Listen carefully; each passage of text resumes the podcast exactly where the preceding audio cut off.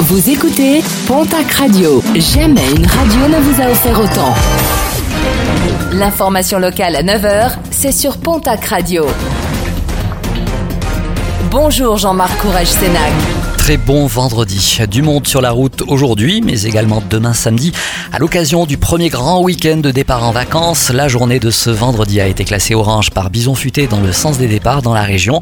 Ce sera également orange dans le même sens demain samedi en Occitanie et Nouvelle-Aquitaine. Et à cette occasion, les contrôles routiers seront renforcés avec une forte mobilisation des policiers et des gendarmes.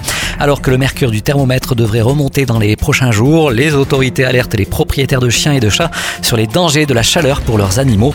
La température de l'habitacle d'une voiture garée au soleil peut rapidement atteindre voire dépasser les 70 degrés et une fenêtre entr'ouverte ne suffit pas pour votre animal de compagnie. À la veille des grandes vacances, la société hydroélectrique du Midi relance son dispositif d'information sur le risque de montée des eaux. Lorsque la demande d'électricité est importante, les usines hydroélectriques doivent y répondre et démarrer rapidement, ce qui nécessite des lâchers d'eau qui peuvent entraîner la montée rapide du niveau des cours d'eau aux abords des ouvrages hydrauliques. Restez prudent et respectez la signalisation mise en place. Direction la casse tribunal pour un ancien boxeur de 35 ans à Tarbes. Ce dernier a été interpellé dimanche, quartier du Martinet, alors que la veille, au soir, il avait agressé une femme de 28 ans qu'il avait lourdement draguée les semaines précédentes. Il a également frappé l'invité de cette première victime, première victime, puisqu'il s'en serait également pris à une autre femme résidant dans le même immeuble. Des faits qu'il nie, même si ses explications n'ont pas convaincu le parquet.